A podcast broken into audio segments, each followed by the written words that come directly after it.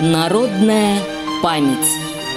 Радиомарафон региональных организаций ВОЗ к 75-й годовщине Победы в Великой Отечественной войне. Добрый день. Меня зовут Ирина Анатольевна Рябец, кандидат исторических наук, ответственный секретарь Волгоградского областного общества краеведов. Много лет мы сотрудничаем с Волгоградской региональной организацией Всероссийского общества слепых. И в контексте этой работы мне хотелось бы рассказать об одном из выдающихся членов Волгоградской региональной организации Иване Филипповиче Афанасьеве, изучением биографии которого я занимаюсь вот уже несколько лет. Иван Афанасьев вошел в историю Великой Отечественной войны как командир пулеметного взвода 42-го гвардейского стрелкового полка 13-й гвардейской стрелковой дивизии. Может быть, основной массе наших слушателей эти скупые слова и цифры не скажут ничего. А вот то, что Иван Филиппович защищал в Сталинграде дом, Дом, который на картах Паулюса был обозначен как дом-крепость, дом, который сам Иван Филиппович называл домом солдатской славы, дом, который мы до сих пор знаем под названием Дома Павлова, вот тогда вы поймете, о ком я говорю и что это был за человек. Итак, Иван Филиппович Афанасьев защищал легендарный дом, который в течение двух месяцев со всех сторон окруженный гитлеровцами, как флагманский корабль в море войны, был частицей советской территории, был частицей непокоренной советской земли в огне Сталинградского сражения. Родился Иван Афанасьев в станице Воронежской, Усть-Лабинского района Краснодарского края 22 декабря 1916 года по старому стилю. Его родители погибли во время гражданской войны, и молодой парень сам занимался самообразованием. Сегодня у нас на руках есть уникальные документы, лично заполненные Иваном Филипповичем Афанасьевым. Там он пишет, что у него неоконченное среднее образование. И, помотавшись, что называется, жизнь била по-разному сироту, по Краснодарскому краю он оказывается на курорте в городе Сочи где работают на строительстве театра плиточником, мозаичником. Он освоил эту профессию.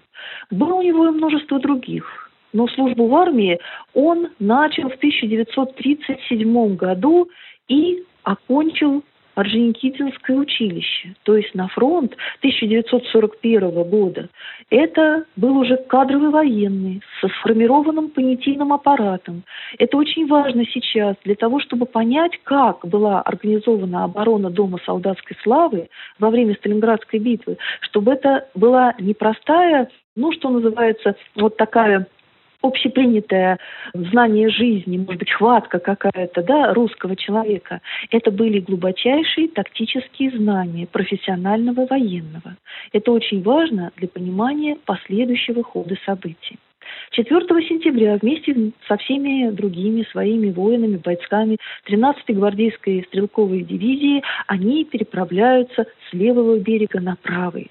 Сталинград в огне с 23 августа 1942 года наш город, в котором не было военных частей, который был наполнен мирными жителями, бомбили. Это был слоеный пирог из летящих по небу самолетов. Они летели в два ряда, друг над другом. Они методично и планомерно сбрасывали на наш город бомбы. Они хотели стереть с земли город Сталина. Имя этого человека и город, который носил это имя. До 40 тысяч мирных жителей погибли в самые первые дни. И вот оттуда, с левого берега, из глубокого тыла подтягиваются гвардейские части. Это знаменитая 13-я гвардейская стрелковая дивизия Родимцева. В ее составе Иван Филиппович Афанасьев. Конечно, оборона города – это очень сложный момент, бои внутри города – это очень серьезная тактика, совершенно иная, чем бои на открытом пространстве. Тут каждый дом нужно было превратить в крепость. И вот один из домов по улице Пензенской привлек внимание командования. Он был не занят гитлеровцами, и туда подзвали разведгруппу старшего сержанта Павлова Якова Федотыча. Почему и говорили-то потом, что дом Павлова? Потому что на всех стратегических картах разведчик Павлов занял этот дом и закрепился в нем. Но, конечно, старший сержант – это старший солдат, это воинское звание, мы понимаем прекрасно, что любое офицерское звание, младший лейтенант или лейтенант, как Афанасьев, будет выше. И вот когда через несколько дней сюда уже пришло отделение под руководством Ивана Филипповича Афанасьева, а дом уже назывался домом Павлова.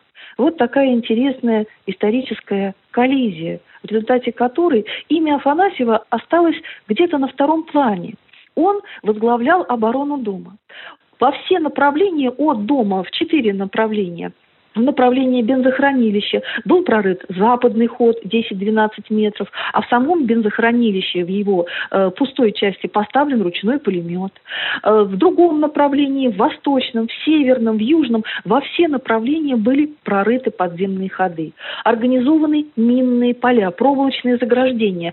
Дом ощетинился обороной. Почему я сказала про Афанасьева тактика в начале? Это было очень важно грамотно построить оборону дома. Но в этом доме, оказалось, были еще мирные жители. Их было до 30 человек. В частности, в подвале дома была крохотная девочка со своей мамой. Девочке было буквально около двух месяцев. Сейчас выросшая женщина Зинаида Андреевна Селезнева, она живет в нашем городе. Она до сих пор свято чтит дружбу с Иваном Афанасьевым, потому что Конечно же, удержать дом – это была стратегическая задача, а миротворческая задача. Задача человеческая была вывести мирных жителей, особенно крохотного ребенка, потому что, когда были прорыты ходы, мирные жители смогли покинуть территорию обороняющегося дома. А маленькая девочка Зина, она все время начинала плакать. На этот звук могли среагировать и вражеские снайперы. Этот звук привлекал внимание врага. И маму с девочкой никак не удавалось эвакуировать очень долго из дома, и ребенок начал погибать. И вот сейчас, по воспоминаниям матери, Зинаида Петровна Селезнева рассказывает нам, как же на самом деле все это было. И вот два месяца стоял и оборонялся этот дом. А потом было наступление. А потом была контузия. Контузия с потерей слуха и речи, как писалось в военных документах.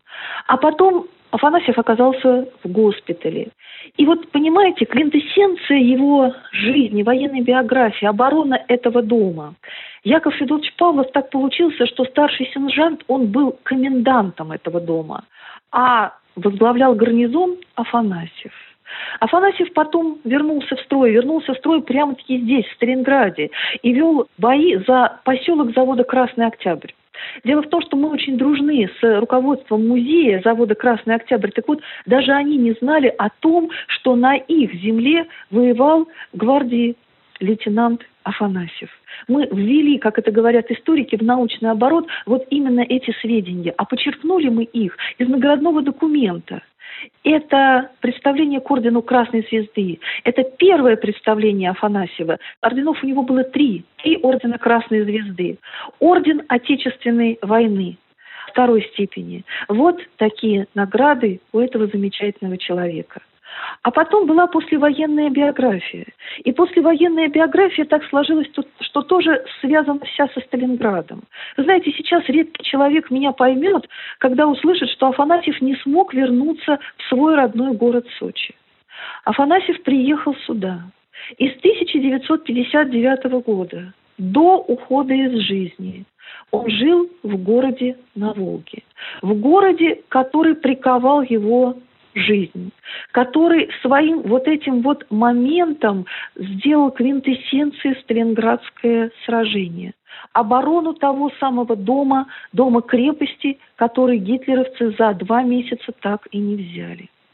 Этот дом располагается сейчас на улице Советская, 39. А на улице Советской, 43 Ивану Афанасьеву дали жилье. У него там была квартира. Но, к большому сожалению, слепота, как следствие контузии, настигла его и целых 12 лет. С 1951 почти по 1964 Афанасьев не видел этого мира.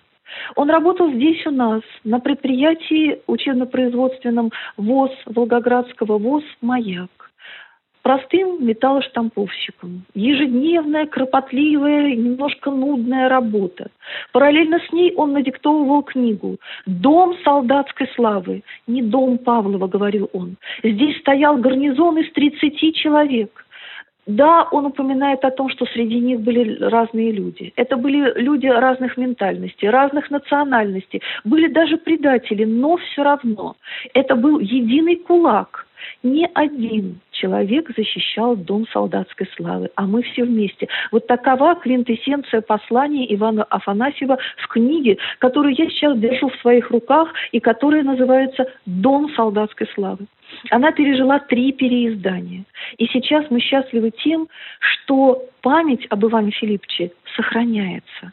Мы подняли архивы, и мы нашли уникальные записи, записи голоса Ивана Филипповича Афанасьева.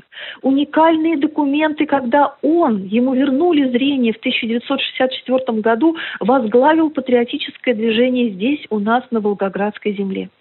Вы, наверное, знаете, что в центре Волгограда есть самый лучший, самый замечательный памятник мира. Это Мамаев курган. Это памятник Победы. Так вот, на Мамаевом кургане в пантеоне славы горит вечный огонь. Право зажечь вечный огонь было поручено трем людям.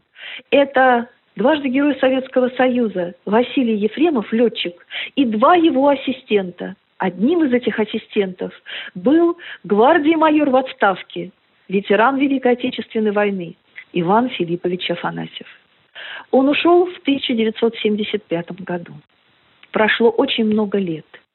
И люди, которые неравнодушны Среди них журналист Беледин, среди них поисковик Д. Вразова, среди них представители краеведческого движения Волгограда, в частности я, представители ВОЗ, наши ВОЗ, Волгоградской региональный председатель Наталья Копиенко. Мы все вместе и каждый в отдельности на своем промежутке времени, э, потому что кто-то сейчас уходит из жизни, кто-то приходит в наш строй, пытаемся возродить и закрепить имя Афанасьева, незаслуженно забытое в веках, чтобы оно не потерялось в этих годах, чтобы оно не померкло, чтобы мы не говорили только об одном защитнике, а говорили о том, что мы должны делать все вместе. И вот сейчас в нашей региональной организации для незрячих выигран грант президента Российской Федерации. И мы в Волгограде создаем музей имени Ивана Филипповича Афанасьева. Народная память. Специальный проект «Радио ВОЗ» к 75-летию Великой Победы.